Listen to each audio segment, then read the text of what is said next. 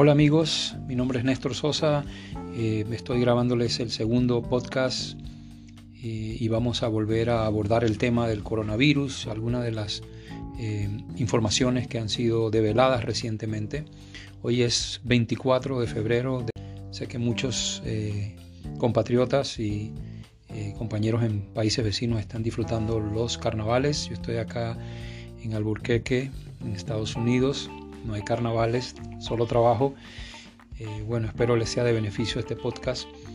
Eh, primero que todo quiero iniciar obviamente con eh, aclarando que, lo que yo comunico en este, en este podcast es obviamente mi opinión como experto en enfermedades infecciosas y no representa la posición de la Universidad de Nuevo México y tampoco representa la posición del Ministerio de Salud de ninguno de los países, incluyendo mi país, Panamá.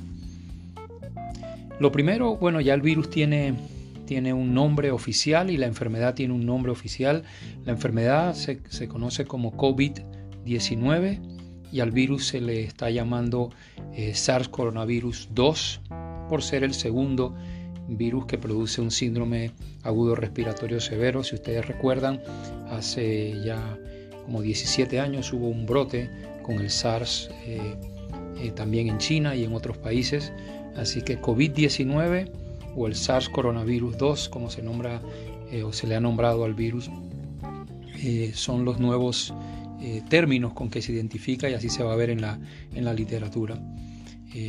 la situación actual, bueno, tenemos casi 80.000 casos en todo el mundo, obviamente la mayoría de ellos es en China, pero recientemente ha habido un aumento significativo de casos fuera de China, por ejemplo, en Corea del Sur eh, se han reportado hasta el día de hoy 833 casos. En Italia, un país europeo, hay un brote en el norte de Italia, en varios pueblos, eh, y se computan ya 230 casos en Italia.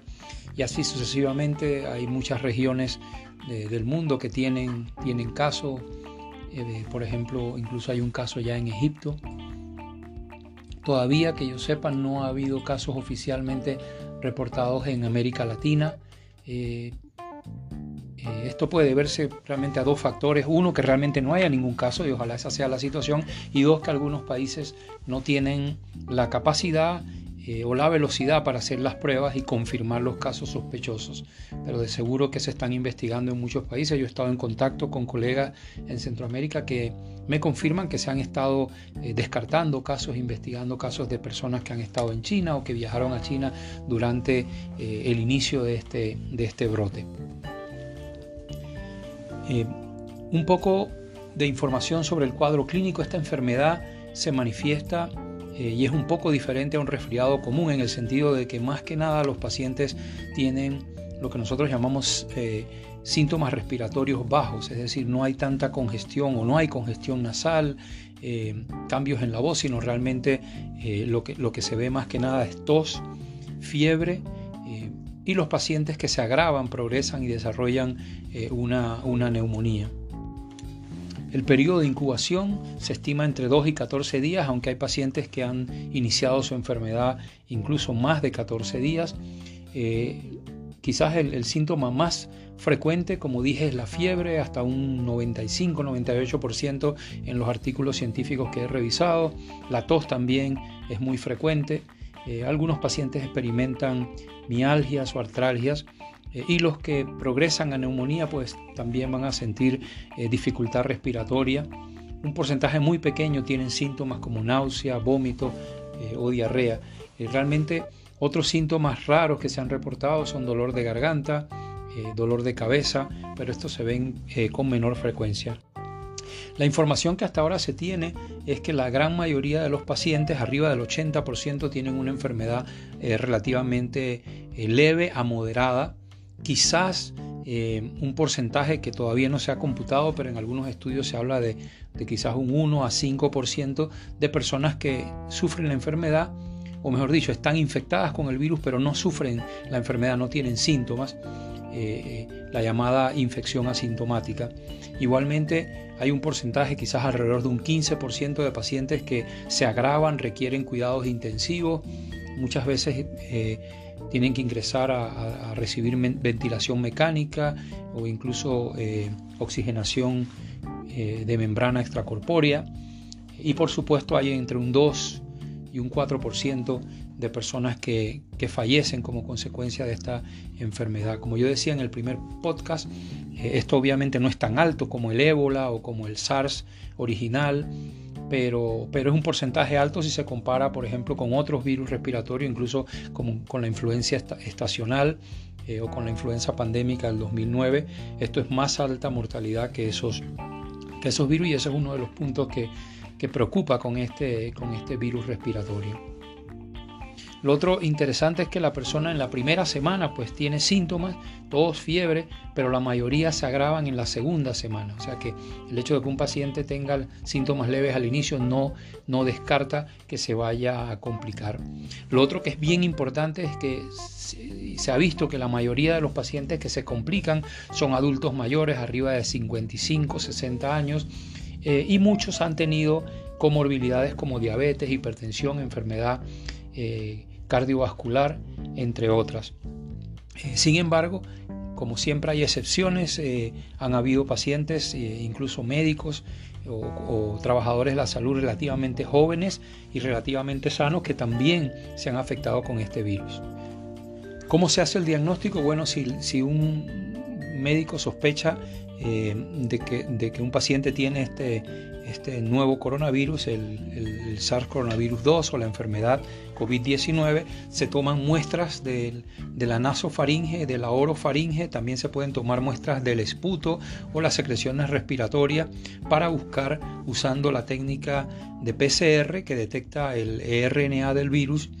Eh, y se puede pues hacer el, el diagnóstico con esta metodología. Hay países eh, incluyendo Panamá y otros países en Centroamérica que tienen la capacidad para hacer esta prueba de PCR. En otros casos hay que mandarlo a centros de referencia en México, en los Estados Unidos, en Colombia, etc. En el manejo realmente no se ha adelantado mucho, no hay todavía un medicamento eh, que haya demostrado eficacia. No se tiene tampoco una vacuna, aunque se está investigando activamente y es posible que se desarrolle una vacuna, pues este es un virus eh, respiratorio y otros virus respiratorios como, como la influenza, el virus sin sincitial respiratorio. Eh, ah, eh, los científicos han sido capaces de, desarrollar vacunas para proteger a las personas. hay un par de medicamentos, el Remdesivir y el Lopinavir-Rito, que están estudiándose en China eh, digamos, en estudios acelerados para ver si, si funcionan.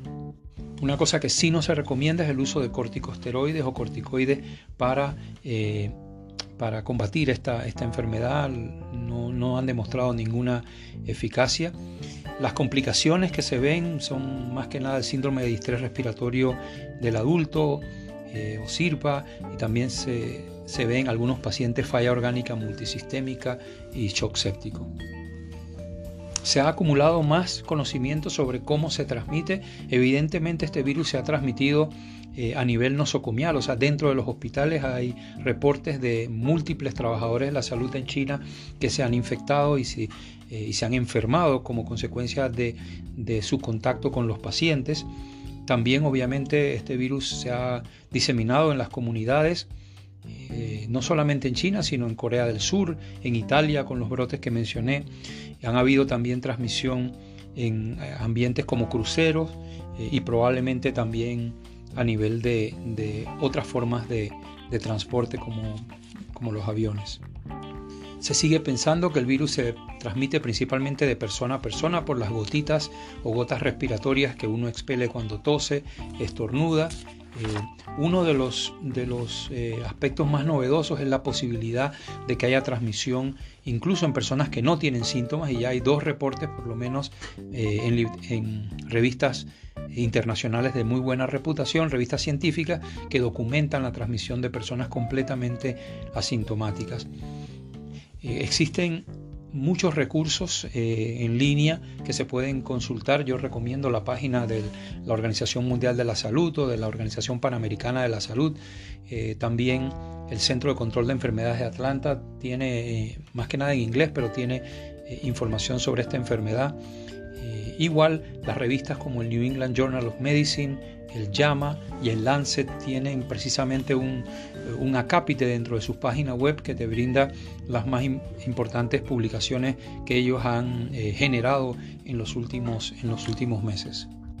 Algunas preguntas que me han hecho eh, con motivo del primer podcast, eh, bueno, muchas, muchas preguntas realmente no tienen una respuesta todavía porque no hay la evidencia científica, pero por ejemplo se sabe que ya una de las preguntas era si el virus estaba presente en las secreciones respiratorias altas eh, o bajas. Bueno, ya hay documentación científica de que sí se puede aislar eh, incluso de la nariz tempranamente en la enfermedad. Cuánto tiempo dura en el ambiente realmente no se sabe. Se, eh, por analogía con algunos otros coronavirus, se sabe que puede persistir dependiendo de las condiciones en las que se encuentre, de humedad, de temperatura, de presencia o no de luz ultravioleta o de luz solar. Eh, puede durar hasta nueve días en una superficie inanimada, o sea que sí es posible, además de la transmisión persona a persona, de que, una, de que el virus en una superficie, como, como yo decía, digamos en un picaporte, en un barandal de una puerta, de una escalera, pudiera haber eh, el virus y uno puede al tocar esa superficie llevarse la mano a la nariz o a los ojos o a la boca, eh, autoinocularse. Para concluir este podcast quiero básicamente, bueno, primero que todo darles una, idea general. Obviamente el virus se está diseminando a otros países y si yo tuviese que predecir, yo no soy experto prediciendo el futuro, pero si tuviera que predecir, pues eh, va a seguir eh, ocurriendo estos, estos brotes en, diferentes lugares. Miren lo que ha ocurrido pues en, Europa y en otros países del sudeste asiático. Creo que lo más importante es mantenerse informado, seguir de cerca las recomendaciones del Ministerio de Salud de cada país, seguir las indicaciones de la Organización Mundial de la Salud, del Centro de Control de Enfermedades de Atlanta eh, o de la Organización Panamericana de la Salud, tener cuidado con la desinformación que hay en las redes sociales y las cosas que se publican que a veces no tienen una base científica.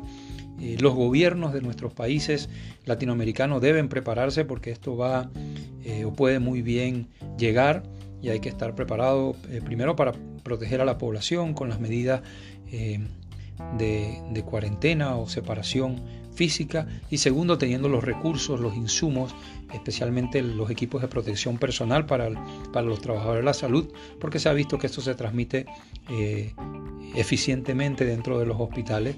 Al público en general, obviamente, seguir con los métodos de higiene, el lavado de manos es probablemente lo más, lo más importante, eh, igual que respetar las indicaciones de cuarentena o separación física que se le indique eh, según lo que esté ocurriendo en, en el país. Bueno amigos, muchas gracias. Este ha sido en cierta forma una actualización de lo que está ocurriendo con este coronavirus que nos tiene a todos un poco preocupados. Muchísimas gracias y continuaremos en el futuro con estas actividades para mantenernos a todos informados. Saludos.